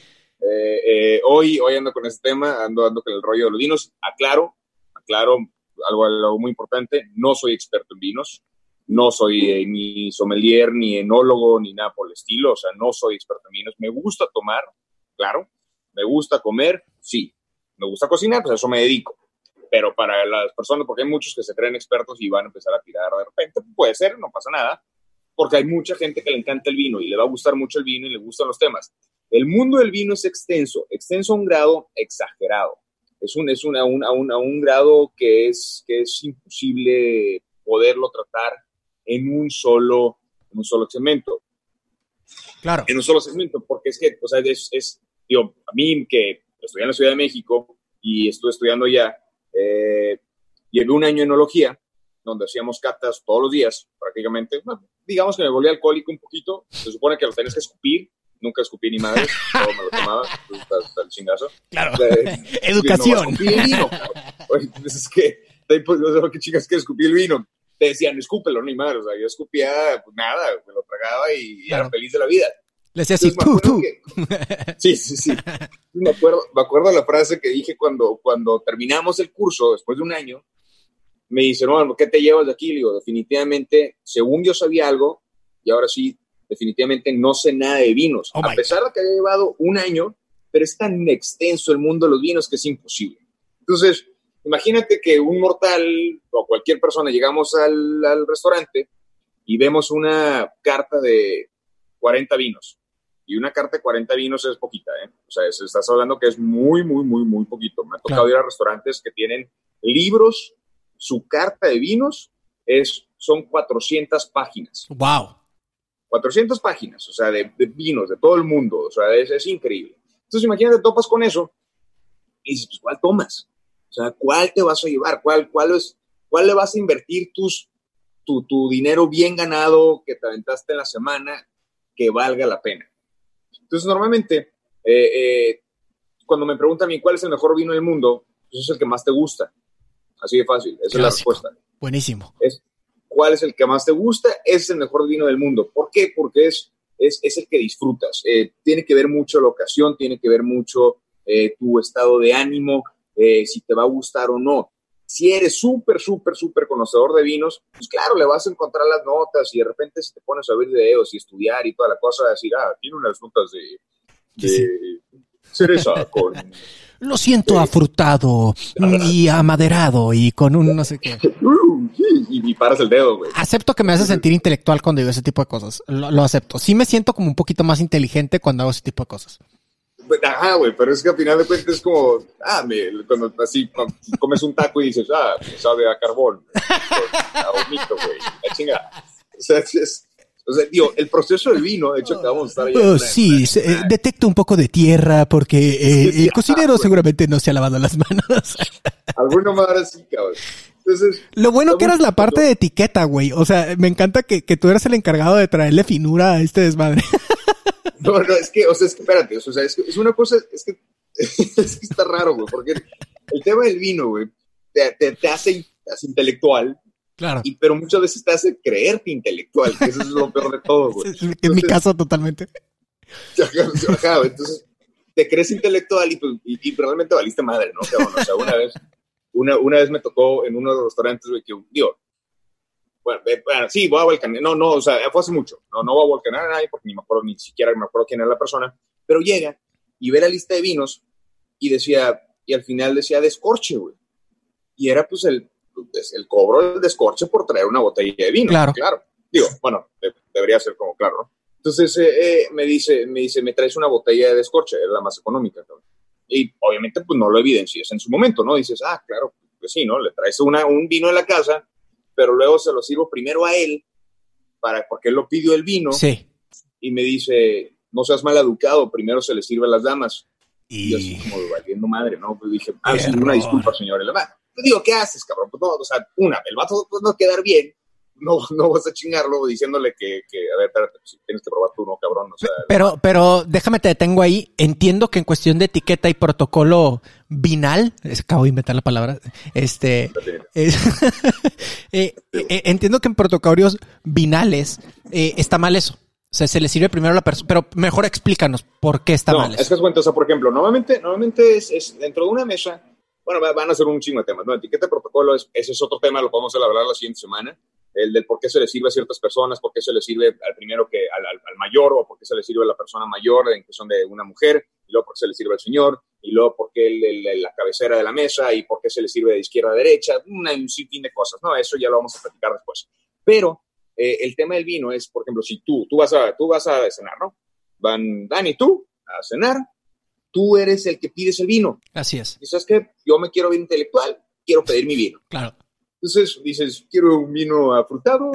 eh, Recomiéndame algo, amigo. Chabacano y la madre. Soy una persona muy exitosa. Güey.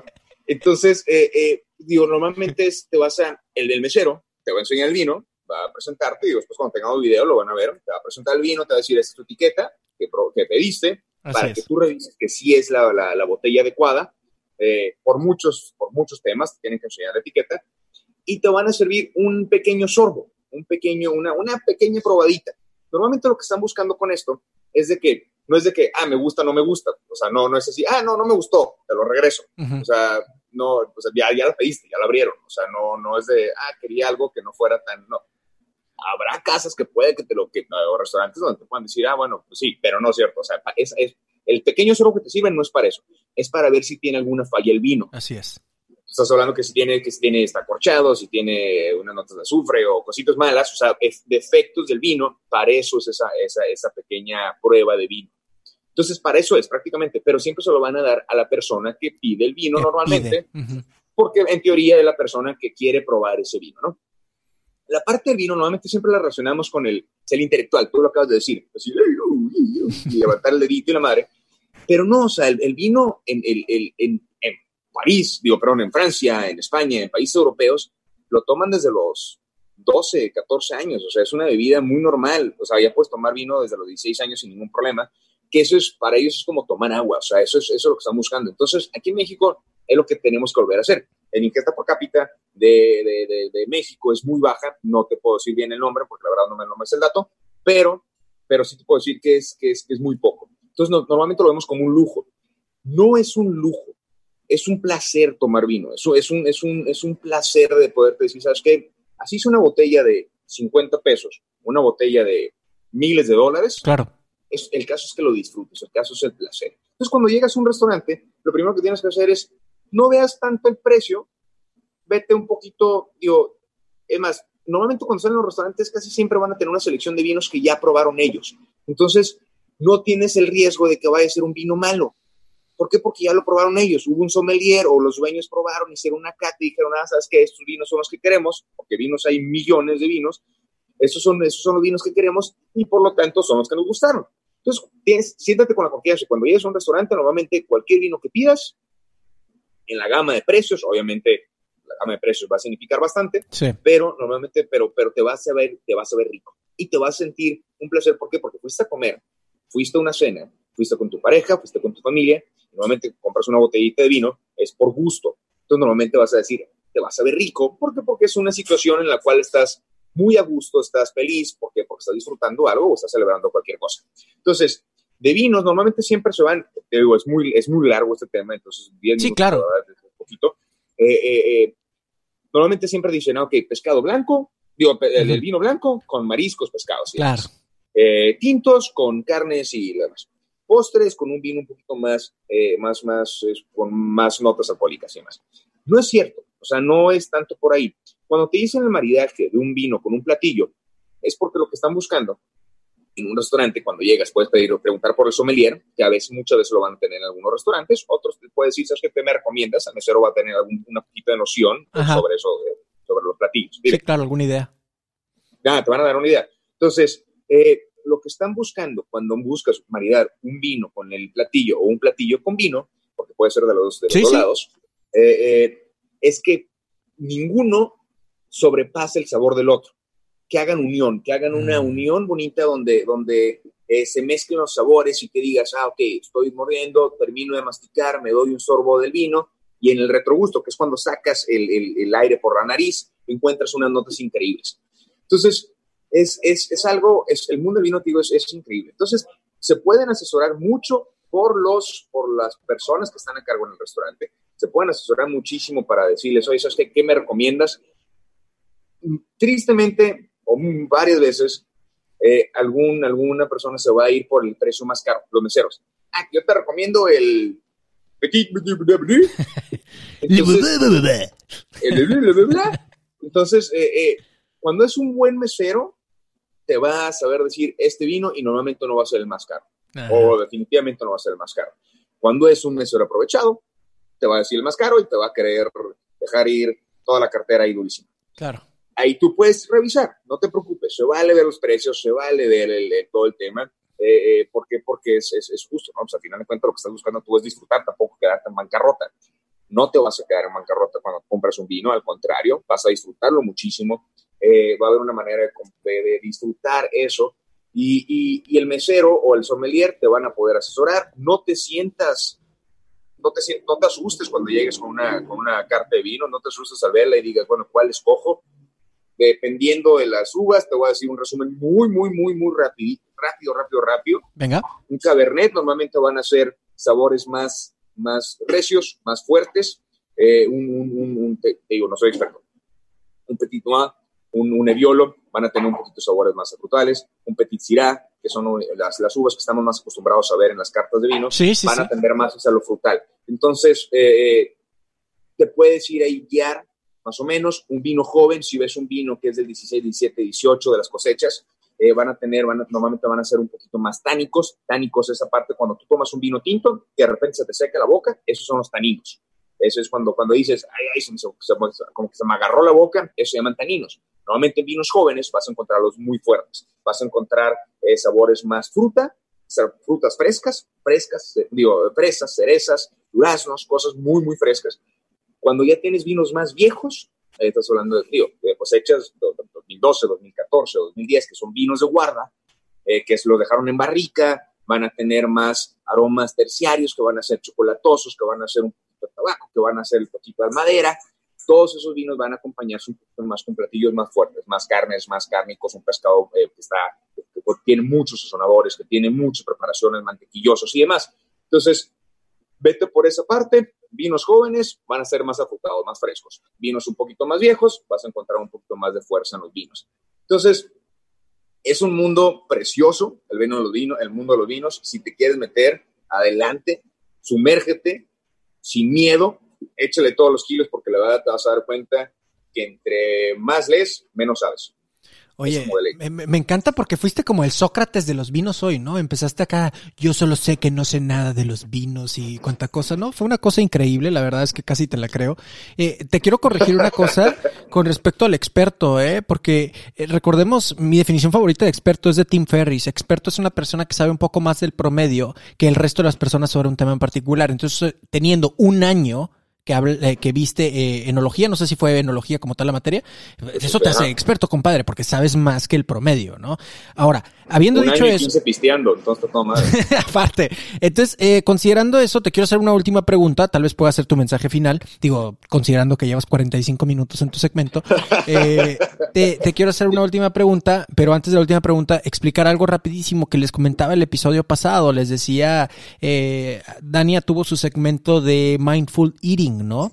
Y para los que no escucharon ese episodio, definitivamente tienen que escucharlo. A fin de cuentas, es el primer episodio, mucho mejor que este. Eh, y, habla, habla Dania del mindful eating, que es estar total y absolutamente presente en la experiencia de lo que estás comiendo. Y yo les decía que había ido a un taller de habanos, de, cata de habanos, y, y era una experiencia de mindfulness. Entonces, lo que quiero rescatar con todo lo que está diciendo Giovanni es de que practiquen el mindfulness, ahora sí que en palabras de Dania, mindful drinking, que en términos alcohólicos la verdad es que se escucha bastante grave, pero mindful drinking siendo el estar total y absolutamente presente y ahí es donde saca y por eso la raza hace, hace ese tipo de cosas, ¿no? Mm, lo detecto afrutado y amaderado porque está saboreando Claro, total una cata de vinos. y tratar de ser, pero ¿qué es una cata de vinos? Entonces estoy tratando de hacer el ejercicio con todos para que la gente que no sabemos eh, que, es, que es una cata de vinos, como que sepamos como de qué va. Y es como que ir separando los sabores, irlos detectando, estar totalmente presente con el sabor que tienes. Giovanni, antes de dejarte ir, compadre, eh, hacerte una pregunta para que nos ayudes con esto. ¿Cuál sería un pecado mortal en términos de vinos? Algo así que, que mira, tú haz lo que tú quieras con vino, se está metiendo un poquitito el audio, pero tú haz lo que quieras con vino y cuánta cosa, excepto esto. Aquí sí es un pecado mortal. Entiéndase, meterlo en un congelador. No sé, ¿cuál es el pecado mortal para Giovanni con respecto al tema de vinos?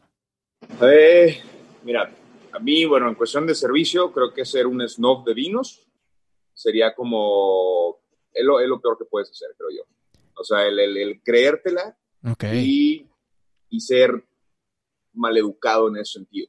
Eh, eso es algo que los vinos, hay, hay errores, hay fallas, hay, hay, hay vinos hermosos, hay vinos perfectos, hay todo. Pero el, el ser el snob, el, el, el creártela a un grado donde ya déjate humillas, o sea, que, que escupas así, ah, ¿qué es esto? ¡Qué asco! Y cosas por el estilo. Creo que para mí... eso- eso- Estúpido. Eso, es lo peor. Sí, ah, que se vuelve y, y lo grites en francés, creo que sería lo, lo, lo, lo, peor que puede. O sea, a mí no me gustaría que lo hicieran. Entonces creo que esa va a ser esa parte. Las cartas y demás, creo que vamos a tener como unos 100 episodios donde vamos a poder hablar de vinos, Buenísimo. entre catas y Temazo, toda la cosa. Temas. Feliz de la vida, lo platicamos. Eh, redes sociales. Redes sociales, giovanni.bracea en Instagram y, y pues Instagram nada más. Esto está el chingazo. Eh, a- a- digo, comercial rapidísimo. Vénganse a Baja California, vénganse a Baja California, que tenemos una zona vinícola, eh, la mayor, digo, el 95% de los vinos en Baja California, digo, en México son de Baja California, entonces vengan para acá, aprovechen que ahorita no pueden viajar a otra parte, viajen a Baja California, vengan, prueben los vinos y hagan las catas por ustedes mismos en las casas vinícolas. Y de una vez váyanse, pásense por tus restaurantes, ¿no? ¿O qué? Ah, bueno, sí, obviamente si ya van por Tijuana, pues pasen por toda la bola de restaurantes. Humo, Nombres de volada. Humo. Eh, Humo, Kemuri, Ocori, Porcacho. Ok, y pregúntenos en, en De Todo Menos Fútbol o mándenle un mensajito a Giovanni para que les diga y que los traten como reyes, como reinas que son. Así lo vamos a tratar. Gracias Giovanni, nos escuchamos la próxima semana. Un abrazote, cuídense mucho. Bye. Y bueno, pues ya estamos en la recta final. ¿Qué? ¿Cómo que quiere? Eh, Ya llevamos una hora y media de programa, ¿eh? ¿Lo sintieron? ¿No lo sintieron? ¿Quién sabe? eh? Yo, yo ciertamente eh, no tanto. Ha sido bastante, bastante divertido. Y gracias por estar escuchando. Antes de cerrar con el último segmento del programa, pues agradecer al patrocinador Barb Lab, quien me tiene así súper bien peinado. Esa cerilla acá perrona y que aparte pues me ayudó con esta barbita eh, o cuasi barba fenomenal que me cargo. Eh, pueden ver el paquete o los paquetes para crecimiento de vello facial y, y las ceras en el link que está en la descripción de este episodio y utilicen el código de todo con el número 10. De todo 10 para que obtengan, pues, ¿cuánto crees? Pues el 10%, ¿verdad? Ni modo que sea el 50 y tenemos un código que dice el 10. Pues, de todo 10 para obtener el 10% de descuento. Cerremos, pues, con el último, si es el último, ¿verdad? Bueno, el penúltimo, considerando que yo todavía voy a concluir este desmadre, eh, con mi compadre, The Magic Man, el hombre de la magia, el vato que hace cosas fenomenales con la tecnología y a quien se le estaba quemando tuvo que resetear varias computadoras según lo que escucho el día de hoy, mi estimado Ezequiel con The App of the Week, el app de la semana. ¿Qué onda Ezequiel? ¿Cómo estás? ¿Qué onda, Gerardo? ¿Cómo estás? Bien, aquí ya listo para darle. eh, de hecho, no es app de la semana. Les voy a estar hablando sobre un gadget que la verdad me pareció. No, pues haz lo que quieras de una vez, güey. O sea, si quieres, si quieres podemos hablar de caricaturas, este, cómo viste, eh, ya va a salir Mulan, la versión de la, la versión de Ah, la ok. película, ¿no? Sí. Oye, antes de empezar con el segmento, eh, oye, no puedo creer, Top 50, 50 a 2 episodios. Wow, eso merece un aplauso. ¿eh? Es, es un aplauso, claro que sí. De hecho, creo que tenemos algo mejor, ¿eh? A ver, échale. Ande.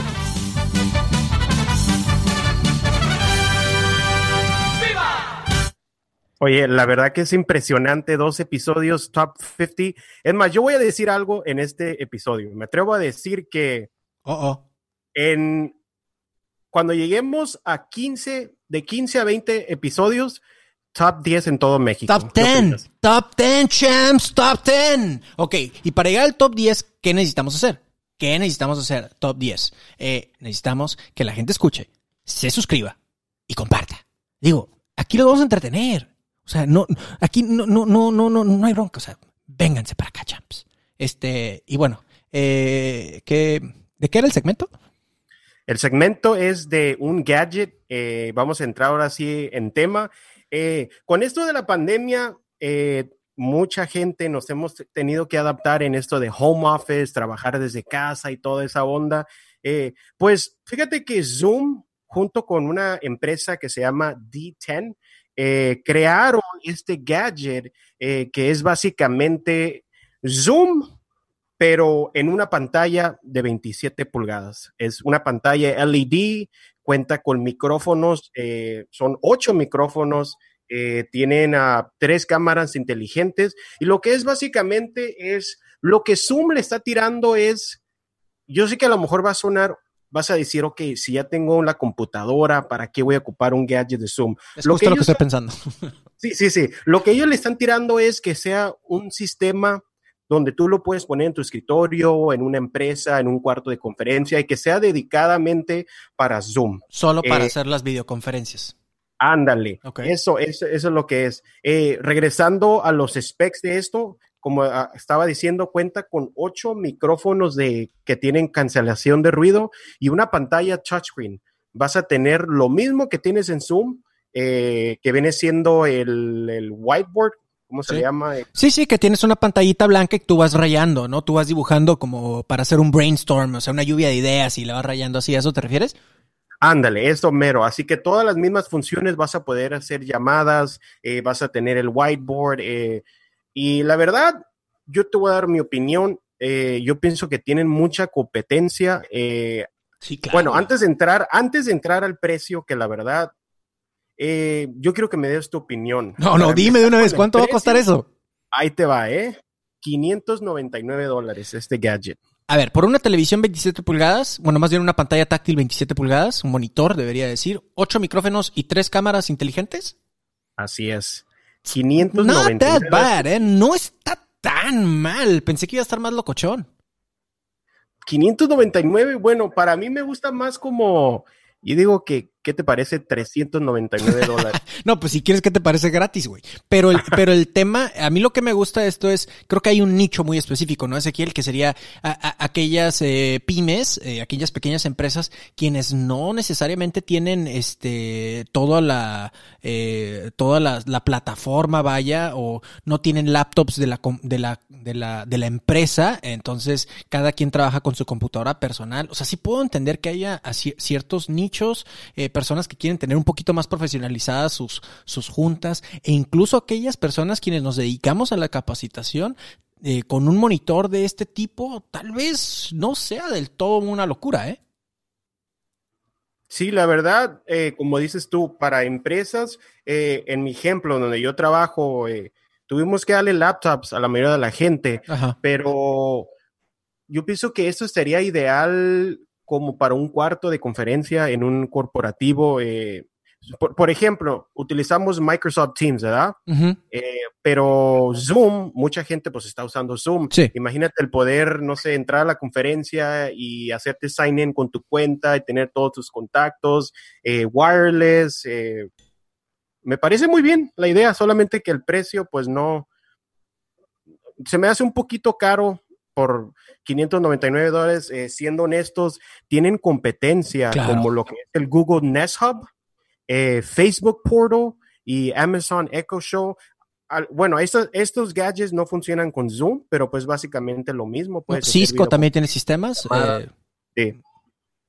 Cisco tiene sistema de teleconferencia. Polycom, si no mal recuerdo, también otra, otra empresa. Ándale. O sea, ahí, ahí está, está duro el océano rojo ahí, ¿no? Pero creo que ya se había tardado Zoom en sacar un producto físico para, para también te- eh, creo que están aprovechando este, esta ola de Zoom que la gente pues lo utilizamos como para sobrevivir hasta cierto punto eh, en términos pandémicos y bueno pues está aprovechando esta ola de buena fama tal vez son cinco minutos, tal vez son más, pero está aprovechando para, para ofrecer otras soluciones, lo cual pues se me hace algo, algo interesante. Si lo voy a comprar o no, no creo, eh, pero creo que hay un segmento ahí que pudiera estar interesado a esto. Está interesante el dato porque nos habla precisamente de hacia dónde va el consumo y qué es lo que están haciendo las grandes empresas, ¿no, Ezequiel? Oh, sí, y digo, esto nos vamos a tener que adaptar porque es la nueva manera, o sea, home office, quién sabe cuándo vamos a poder regresar. A las que trabajamos en empresas, oficinas como yo, no sé cuándo vaya a poder regresar. Así que, muy buena idea. Eh, yo personalmente no lo voy a comprar, pero yo sé que va a haber champs que van a decir, ¿sabes qué? Me parece muy buena idea. Eh, por ahorita está en la preventa a partir de hoy eh, y se van a empezar a enviar en el mes de agosto, por si gustan ordenar uno. Nuevamente, el nombre Zoom for Home, 599 dólares para la gente que le interese esta onda de, de Zoom y su monitor de 27 pulgadas. Nice. Mi estimado Ezequiel, ¿cómo cerramos este segmento y redes sociales, por favor? Claro que sí. Vamos a cerrar este segmento eh, recordándole a la gente los podcast escuchas. Sí se le dice así, ¿verdad? Podcast escuchas o cómo, cómo le llamarías? Podcast listeners, podcast escuchas. Aquí se llaman champs. O sea, la raza que le gustan los los podcasts. champs. Ahí está. Champs. Los champs que nos dejen una cinco estrellitas ahí en Apple Podcast. Esto nos va a ayudar a, a muy próximamente estar en el top 10. Eh, comentarios, cinco estrellitas. Y muchas gracias. Redes sociales, eh, me pueden seguir en Instagram en arroba Ezequiel Ortiz JR. Voy a estar empezando a subir más historias de tecnología, de gadgets y toda esta onda. Nice. Así que nos escuchamos en el siguiente episodio. Mi estimado Ezequiel, muchas gracias. Nos escuchamos la próxima semana. Y bien, pues ahí lo tienen, esta bola de segmentos que tuvimos el día de hoy. Un programa de lo más interesante, ciertamente lo disfruté muchísimo, espero que lo hayas disfrutado también. Como mensaje final, pues te da un adelanto, ¿no? En el segmento de Formados a Golpes eh, con Rafa. Te decía que mi mensaje final era poner en tela de juicio, si me lo permites, el término nacionalismo y sobre todo su uso. Yo considero que el nacionalismo es mierda, pero puedo estar equivocado. Recuerda el, nombre de este segmento. Puedo estar equivocado. Y puedo estar equivocado, pero considero que el nacionalismo es mierda. El ser humano naturalmente busca eh, personas que sean similares para poderse unir. Entonces es algo entre comillas, natural tender hacia el nacionalismo. Es importante diferenciar nacionalismo y patriotismo, pero eso lo vamos a dejar para más adelante. Ahora, en términos nacionalistas, eh, me preocupa un poquitito que en el deporte, en la vida, estemos buscando constantemente separar. Y este es mi problema. Si partimos desde que todos los seres humanos realmente somos uno solo, entonces por definición propia el nacionalismo no nos ayuda, puesto que nos divide, nos separa. Y en la separación creo que está el sufrimiento. Y en la separación creo que está lo jodido. Y en la separación creo que está el tú estás bien y yo estoy mal. Constantemente estamos buscando separar o separarnos, ¿no? O que o nos están más bien buscando constantemente separar, ¿no? Los feministas contra los no sé qué, eh, los conservadores contra los no sé qué tanto, los que son así contra los que son acá. Constantemente separación. Si partimos desde que todos somos uno, tal vez tal vez deberíamos de quedarnos ahí. Tal vez no es necesario gritar USA, México. Tal vez simplemente deberíamos de gritar nosotros, seres humanos. No sé. Ya se nos ocurrirá un cántico mundial. Estaría chido, ¿no? Bueno, puedo estar equivocado. Hasta aquí con este episodio. Muchísimas gracias por haber escuchado este tu podcast de todo menos fútbol. Antes de despedir el programa, pues agradecerte que nos hayas acompañado hasta el final del mismo. Eh, como decía Ezequiel y como te hemos estado diciendo, muchísimas, muchísimas gracias. Primero agradecerte el hecho de que nos hayan puesto top 50 en podcast de deportes en Spotify, eh, top 100 en Apple Podcast en, desde el primer episodio. Esa onda no es, no es cualquier cosa y se lo agradecemos a ustedes. Por favor, sigan con ese apoyo. Suscríbanse desde tu plataforma favorita de podcast. Eh, compártelo con alguien. Oye, escucha este minuto, este segmento, estuvo medio cagado, me dio mucha risa, me hizo pensar, me hizo cuestionar, etcétera, etcétera. Compártelo. De eso se trata. Y próximamente vamos a pedirte a ti, champ, que me estás escuchando, que formes parte de la conversación también. Ya les iremos platicando de eso más adelante. Nos encuentras en todas las redes sociales como de todo menos fútbol. Agradecerte nuevamente el que estés aquí. Nos escuchamos la próxima semana en tu podcast de todo menos fútbol.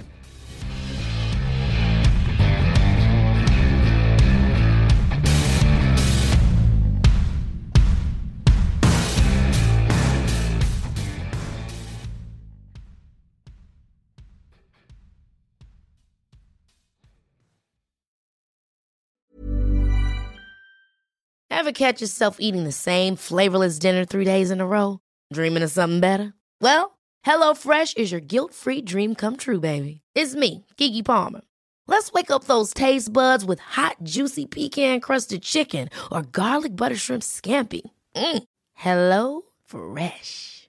Stop dreaming of all the delicious possibilities and dig in at HelloFresh.com. Let's get this dinner party started.